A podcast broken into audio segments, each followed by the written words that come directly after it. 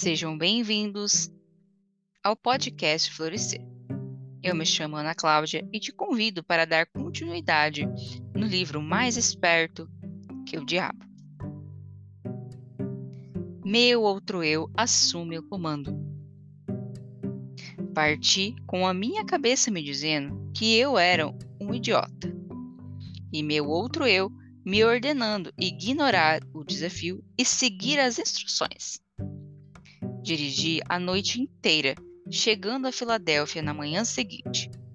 Meu primeiro pensamento foi o de procurar uma pensão onde eu pudesse alugar um quarto de um dólar por dia.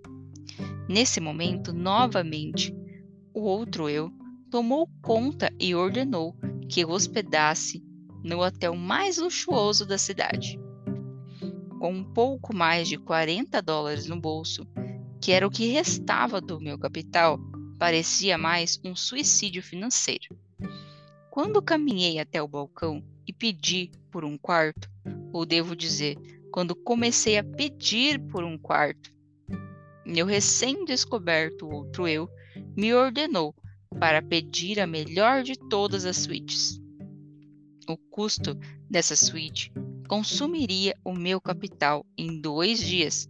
Eu obedeci e mais uma vez a gente começa a prestar atenção aqui que ele obedece. Por mais que ele tenha essa percepção racional, ele escuta o sentir, ele toma conta das percepções dele. Isso não é o impulso diário que a gente tem na, na vida de arriscar tudo, de se aventurar. Mas a gente precisa compreender que é uma total conexão interior. É uma total conexão com o seu eu interior, com o que é divino, com o que é a missão aqui. Não é simplesmente hoje eu acordei com vontade, senti aqui que eu precisava riscar um fósforo jogar no chão e vou lá e risco um fósforo. Não. É uma conexão inteira.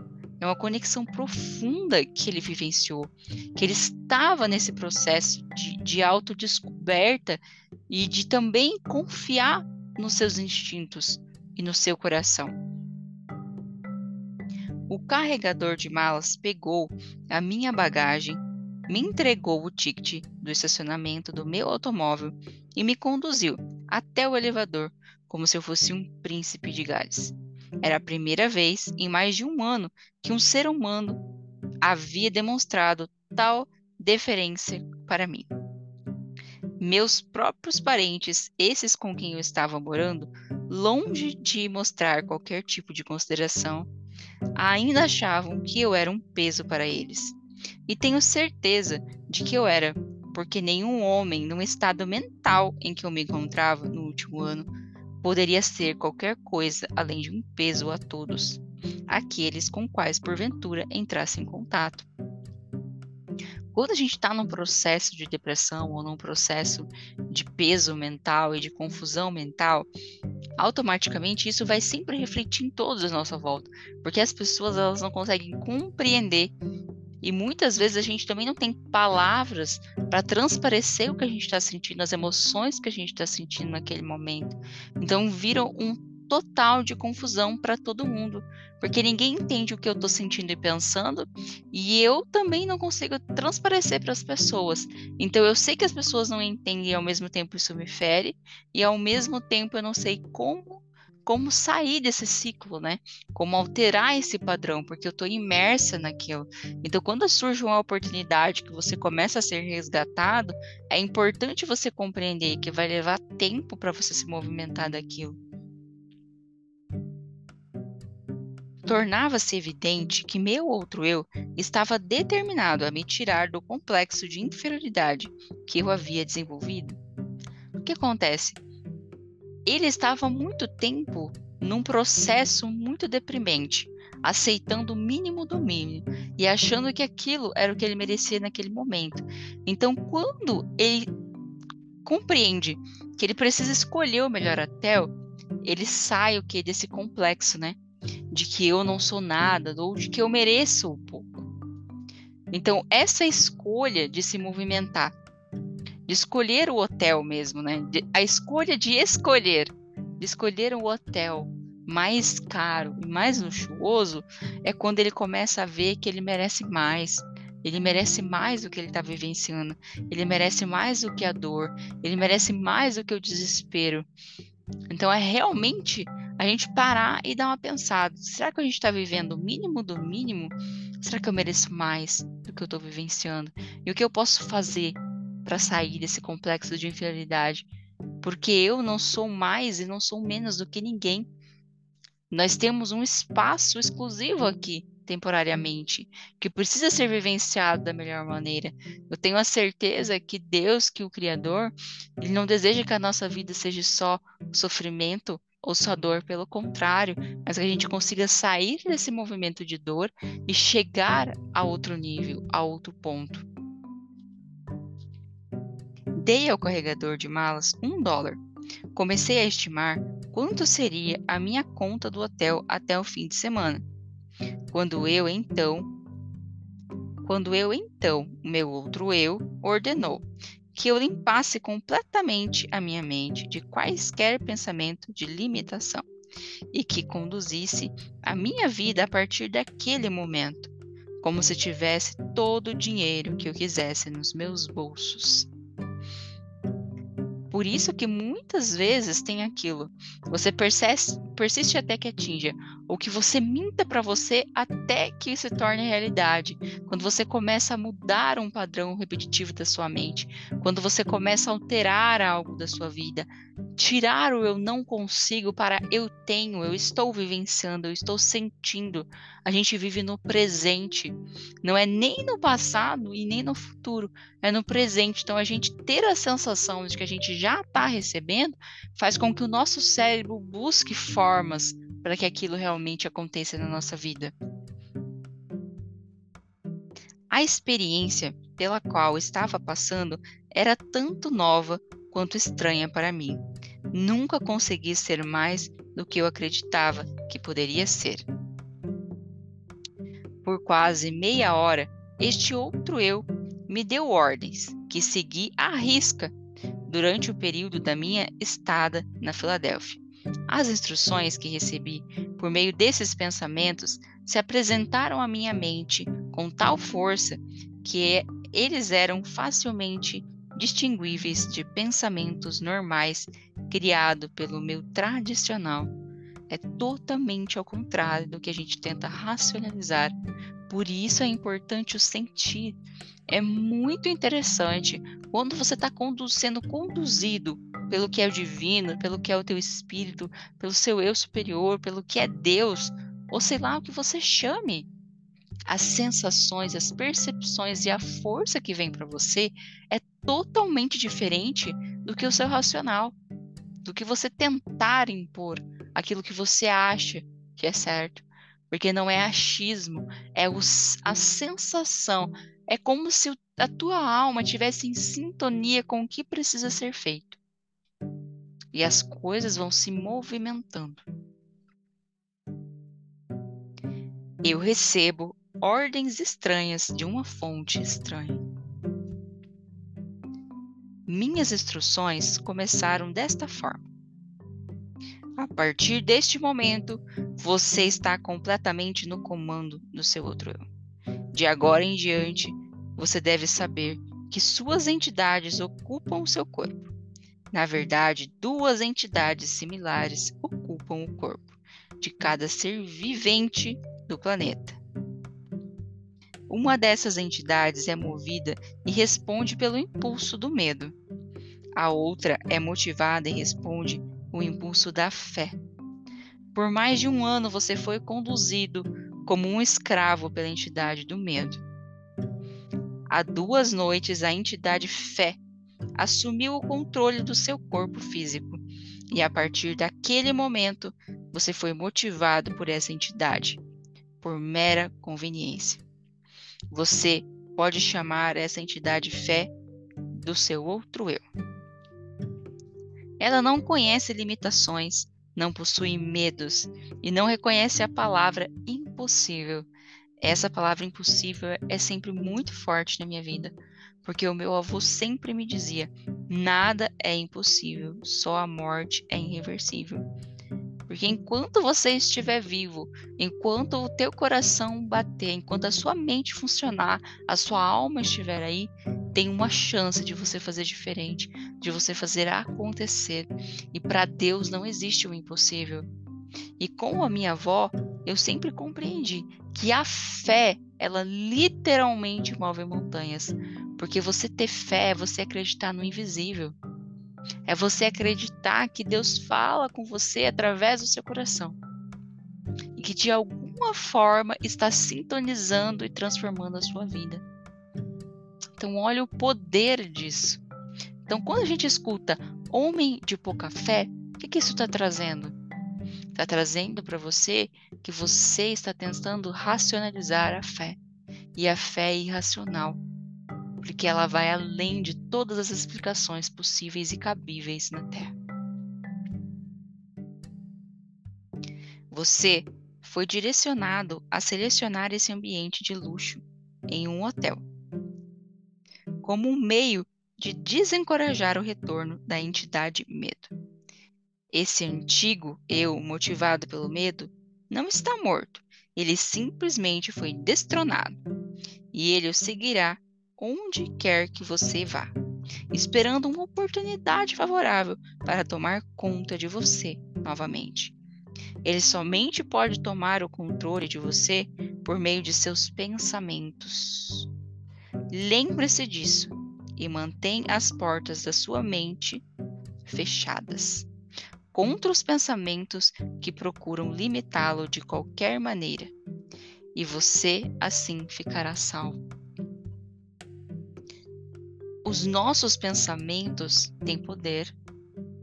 Você tem o poder de criar o bom e de criar o ruim dentro da sua vida e nas pessoas que rodeiam você.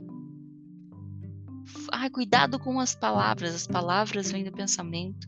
Antes de você falar, você pensou. Inconscientemente aquilo estava dentro de você. Então é, necessário sim tomar consciência dos pensamentos que a gente tem no decorrer do dia. Preste atenção hoje. Seus pensamentos foram bons ou ruins? Nas últimas semanas, como foram seus pensamentos? Você só reclamou? Você só falou mal? Você só julgou? Ou você procurou falar o bem? Você ajudou, ajudou alguém? Você foi amável com alguém? Às vezes você está cobrando do seu parceiro, das pessoas à sua volta, mais amor, mas você não está retribuindo, você não está doando. Você já deve ter escutado, é dando que você recebe, é uma troca. A vida ela não é linear. Ela existe ondulações, dentro dessas ondulações existe troca do dar e receber. Às vezes você está só querendo receber e não está doando o que é necessário para o próximo. Então, tome consciência dos seus pensamentos.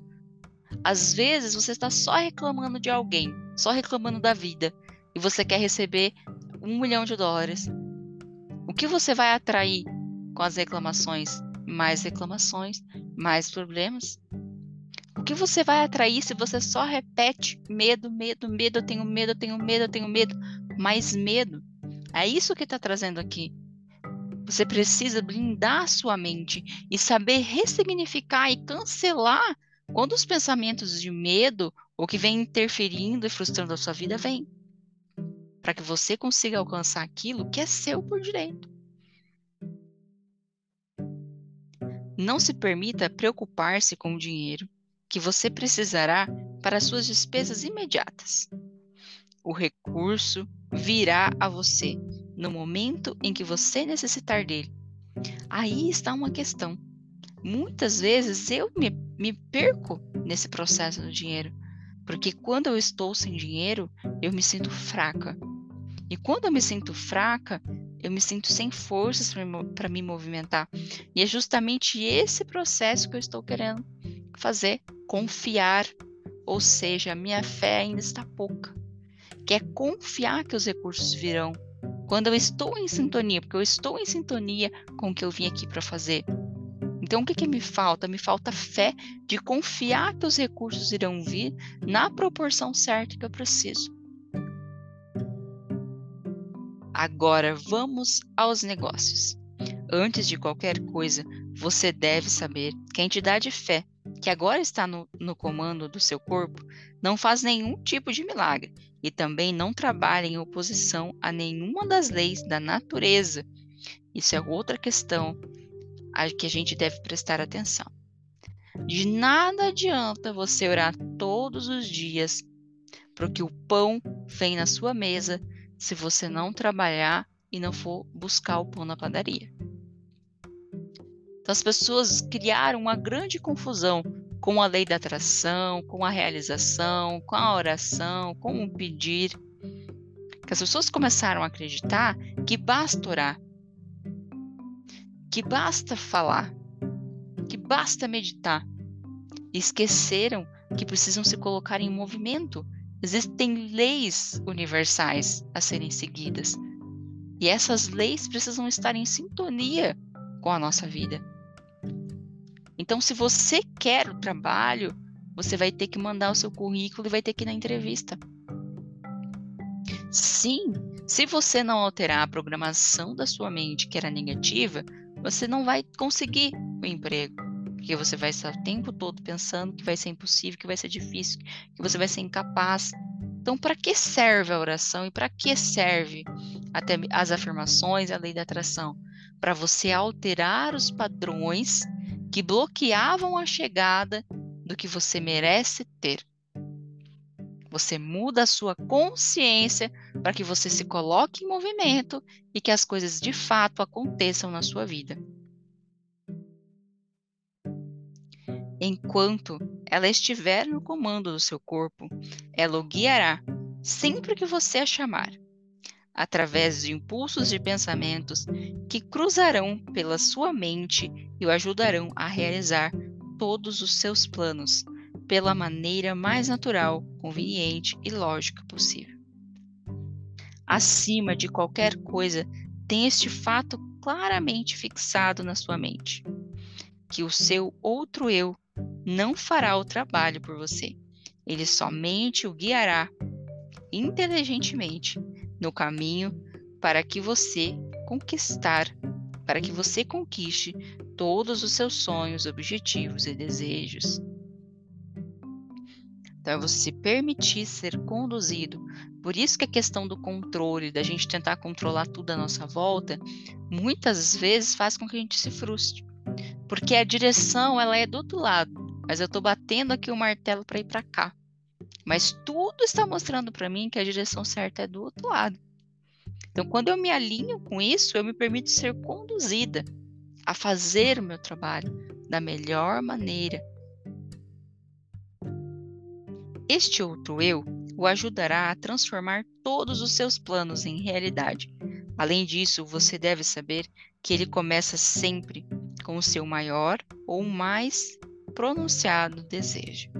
Neste momento, o seu maior desejo, aquele que o trouxe até aqui, é publicar e distribuir os resultados da sua pesquisa nas causas do sucesso e fracasso. A sua estimativa é que serão necessários aproximadamente 25 mil dólares. Entre os seus conhecidos, há um homem que estará disposto a investir o capital necessário. Comece de uma vez a imaginar e focar no nome de todas as pessoas do seu ciclo de conhecidos que poderiam de alguma maneira ser induzidos a fornecer a ajuda financeira de que você está precisando. E é muito interessante essa parte. Porque de fato, a pessoa que você precisa encontrar quando você está nessa conexão de forma profunda, parece que ela aparece na tua mente de alguma forma. Você começa a buscar, a se perguntar e aparece. Eu lembro que quando eu terminei de escrever o livro, que passou todo o processo de aceitação, de eu conseguir compreender que eu merecia ter ele e também compreender as minhas limitações de correção, eu me perguntei, tá, eu preciso publicar, preciso tornar ele real. Mas como que eu vou fazer isso? Eu não sei como fazer isso. E agora, como que eu vou fazer isso acontecer? Eu preciso de alguém que consiga fazer as correções para mim. Pensei, pensei, pensei, pensei. E um belo dia eu acordei e veio o nome da pessoa. E era uma colega que havia trabalhado comigo, que ela trabalha com isso. Falei, caramba, é fulana. Eu conversei com a pessoa e deu certo, no momento certo, quando eu me sintonizei. Então é isso que a gente precisa aprender a fazer. Eu também estou buscando aprender de uma forma mais profunda, a se sintonizar com a fé, a ser orientado pela fé, para que as coisas começam a clarear na nossa vida, para que a gente consiga acessar aquilo que é o melhor, o melhor trajeto, o melhor caminho, a melhor missão e a realização do que a gente deseja. Quando o nome da pessoa certa vier à sua mente, você reconhecerá imediatamente. Entre em contato com essa pessoa e ajuda e, e a pessoa ajuda que você Desculpem. Quando o nome da pessoa certa vier à sua mente, você o reconhecerá imediatamente. Entre em contato com essa pessoa e a ajuda que você procurar, procura será dada. Nos seus argumentos, contudo, apresente o seu pedido em uma determinologia, tal que você usaria numa transação usual de negócios.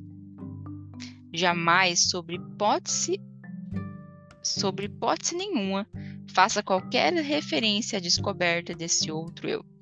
Se você violar essas instruções, será acometido por uma derrota temporária. O seu outro eu continuará no comando e permanecerá a guiá-lo enquanto você quiser, enquanto você quiser fazer uso dele. Mantenha a dúvida, o medo e as preocupações e todos os pensamentos de limitação totalmente fora da sua mente. Isso é tudo para o momento. A partir de agora, você começará a mexer, a se mexer por seu livre arbítrio. Precisamente da mesma maneira que você começou antes de descobrir o seu outro eu. Fisicamente, você é o mesmo que sempre foi. Por isso, ninguém reconhecerá nenhuma mudança em você. Olhei em volta do quarto, pisquei os olhos e, para ter certeza de que não estava sonhando, levantei e caminhei até um espelho e olhei para mim de perto. A expressão do meu rosto havia mudado de dúvida para coragem e fé. Não havia mais qualquer sinal de dúvida na minha mente, visto que meu corpo físico estava sob uma influência muito diferente daquela que havia sido destronada duas, noite, duas noites antes, enquanto eu caminhava na escola de West Virginia. Então é muito interessante a gente parar e a gente olhar para tudo isso, a gente prestar atenção de como a dúvida ela atrapalha a sua vida, de como o medo atrapalha a sua vida. Sabe aquele ditado, vai com medo mesmo? Se você não está conseguindo superar ele, você vai ter que enfrentar o mundo com ele. E aí? A gente vai ficar sentado esperando? Ou a gente vai se colocar em movimento e vai tentar se alinhar com a coragem, com a fé? Vai chegar um determinado momento que, se você não for por amor, você vai pela dor. E até agora a gente já viu isso. Tudo que o livro está trazendo é isso. Ele recebeu as informações do livro. E em um determinado momento ele deixou aquilo parado. Ele fez inúmeras outras coisas. Mas a água bateu tão forte que fez ele voltar de novo no caminho que ele deveria ter seguido. Uma vez eu escutei, Ana, enquanto você não escolher e não descer do muro, a sua vida vai ser sempre uma bagunça. E o que ela queria me dizer? Que eu estava em cima do muro. Horas eu estava do lado bom, horas do ruim. Eu tinha que me alinhar, sair de cima do muro e escolher o caminho. E tudo até hoje que eu fiz, que era oposto disso, me trouxe uma certa dor. Também um aprendizado que precisava ser realizado mas me fez voltar a estacar zero e olhar para o que precisava ser olhado. Então hoje se pergunte: o que que você precisa olhar? O que que você precisa mudar dentro de você? Talvez seja algo muito simples. Talvez você esteja nadando contra a maré. Será mais fácil nadar a favor. Um novo mundo se revela para mim. Obviamente, eu havia passado por uma experiência de renascimento em que em todas as formas de medo haviam se afastado de mim. Eu agora tinha coragem de tal maneira que nunca havia experimentado antes. Apesar do fato de ainda não ter sido mostrado para mim como, de, como ou do que fonte eu seria capaz de receber os recursos necessários, eu tinha fé inabalável. Imagina o prazer e a honra de vivenciar essa fé. De que o dinheiro estava vindo ao meu alcance. Na verdade, consegui enxergá-lo já em minha posse. Em muito poucas ocasiões da minha vida inteira, pude experimentar tal tipo de fé. Na verdade, era um sentimento indescritível. Não há palavras na língua portuguesa que possa descrevê-lo fato que todos aqueles que tiveram experiências similares podem facilmente testemunhar. Naquele instante, comecei a colocar em prática as instruções que havia recebido. Todo aquele sentimento de que eu estaria entrando em uma missão impossível agora havia me deixado. Um por um comecei a buscar em minha mente os nomes de todos os conhecidos que talvez pudessem ser capaz, capazes de financiar 25 mil dólares de que eu precisava, começando com um nome: Henry Ford, e passando por toda a lista de mais de 300 pessoas. Meu outro eu simplesmente disse: continue procurando. A hora mais escura é justamente um pouco antes da aurora. Mas eu chegara ao fim da linha. Minha lista inteira de conhecidos havia sido esgotada, e com ela minha resistência física também. Eu estava trabalhando, concentrado, concentrando a minha mente naquela lista de nomes por basicamente dois dias e duas noites, parando somente para dar uns cochilos. Recostei-me na cadeira, fechei meus olhos e entrei numa espécie de transe por alguns minutos. Fui acordado pelo que parecia ser uma explosão no quarto. Conforme ganhei consciência, o nome de Albert L. Pelton apareceu em minha mente, e com ele um plano que eu soube instantaneamente ser o plano que me faria ter sucesso em persuadir o Sr. Pelton a publicar os meus livros. Eu me lembrei do Sr. Pelton somente como editor de revista Golden Rule, Regra de Ouro, aquela que eu havia publicado em anos anteriores. Eu me sentei, peguei a máquina de escrever e enderecei uma carta ao Sr. Pelton. E descrevi o plano da mesma maneira que ele havia sido entregue para mim. Ele respondeu por telegrama dizendo que estaria na Filadélfia para me ver no dia seguinte. Quando ele chegou, mostrei a ele os manuscritos originais da minha filosofia e brevemente expliquei qual seria a sua missão. Ele pegou os manuscritos, folheou algumas páginas por alguns minutos, então parou, de repente, com os olhos fixos na parede por alguns segundos, disse: Eu publicarei os livros para você. Então a gente deve se perguntar: e se? E se ele não tivesse acreditado? E se ele não tivesse saído de casa, não tivesse pedido aquele dinheiro emprestado? E se ele não tivesse acreditado na fé dele? A oportunidade iria passar e se ele não tivesse procurado a pessoa que ele sentiu que ele deveria ter procurado? Será que a oportunidade já não bateu na sua porta e você deixou passar? Você vai ter que abrir na próxima. O contrato foi assinado. Uma quantia substancial de royalties me foi paga e os manuscritos foram entregues a ele. Ele os levou para Meridian.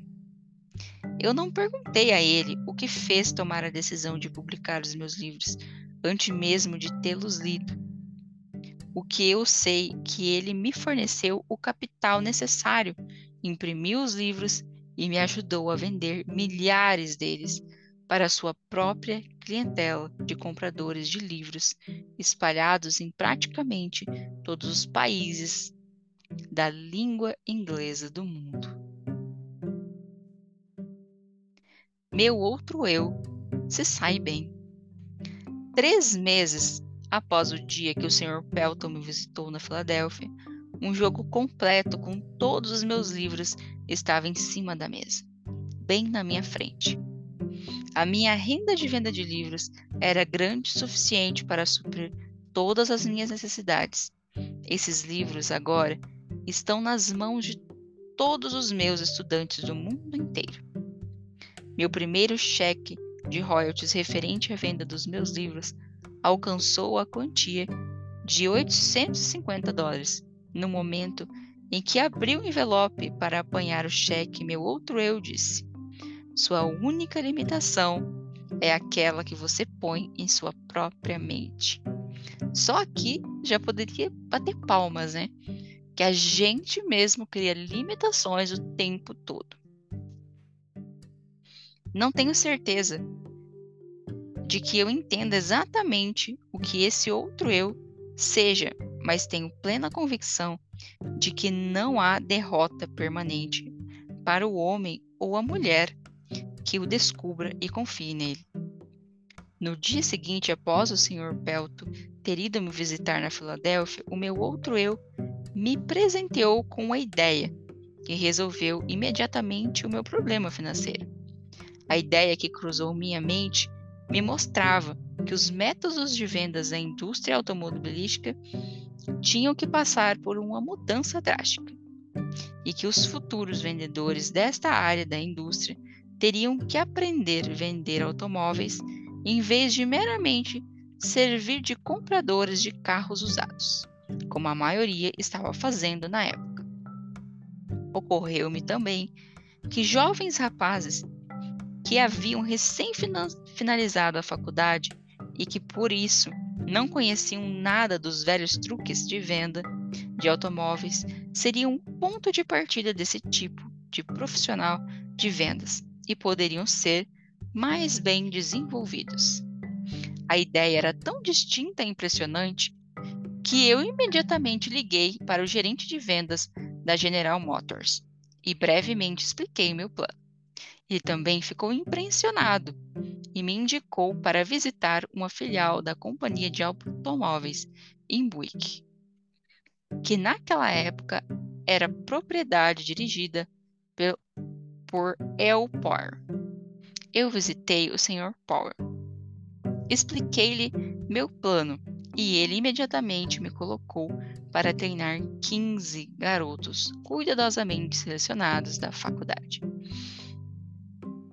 A minha renda deste treinamento foi mais do que o suficiente para tomar conta de todas as minhas despesas pelos próximos três meses, até que os resultados da venda dos meus livros começassem a entrar, incluindo o custo daquela luxuosa suíte que naquela época me preocupou muito. Meu outro eu não havia me desapontado. O dinheiro que eu precisava estava em minhas mãos justamente no momento em que eu precisei. Neste momento, fui convencido de que a minha viagem à Filadélfia não era, sob nenhuma hipótese, uma missão sem sentido, conforme minha razão havia indicado antes de partir do oeste da Virgínia. Daquele momento em diante, até este exato minuto, tudo o que eu precisei veio até mim. Pedirás e serás atendido. E isso mesmo Considerando que o mundo inteiro recentemente passara por um período de depressão econômica, quando mesmo as necessidades básicas não estavam disponíveis para muitas pessoas, em alguns momentos, a chegada das coisas materiais das quais eu precisei veio um pouco tarde, mas posso com toda a certeza dizer que meu outro eu sempre me encontrou no cruzamento e, por sua vez, sempre me indicou por qual caminho eu deveria seguir. O outro eu não possui precedentes, não reconhece nenhum tipo de limite e sempre, sempre acha um modo de satisfazer nossos desejos. Ele pode se deparar com derrotas temporárias, mas nunca com um fracasso temporário, um fracasso permanente. Tenho tanta certeza disso que estou afirmando, quanto o fato de estar aqui escrevendo essas linhas. Enquanto isso, sinceramente, espero que algum dos milhões de homens e mulheres que foram atingidos pela depressão econômica ou outros desadores da vida descubram dentro de si mesmos essas, essa entidade estranha que eu chamei de outro eu. E que essa descoberta os guie, como me guiou, a um intenso e próximo relacionamento com essa fonte de energia que supera os obstáculos e resolve todas as dificuldades, em vez de ser derrotadas por elas. Há uma grande força a ser descoberta no seu outro eu. Procure com todo o seu ser e você achará. E é dessa forma que a gente finaliza então esse, o episódio de hoje. Procure com todo o seu ser e você vai achar. Procure a conexão mais profunda com seu interior, com você mesmo. Se encontre dentro de tudo isso. Entenda o processo e o momento que você está vivendo. Tire os aprendizados necessários, mas se coloque em movimento em movimento com a fé. Se alinhe com isso. E eu tenho certeza que as coisas vão começar a mudar na sua vida e na vida de todas as pessoas. Eu quero muito agradecer por ter a oportunidade de estar falando hoje com você.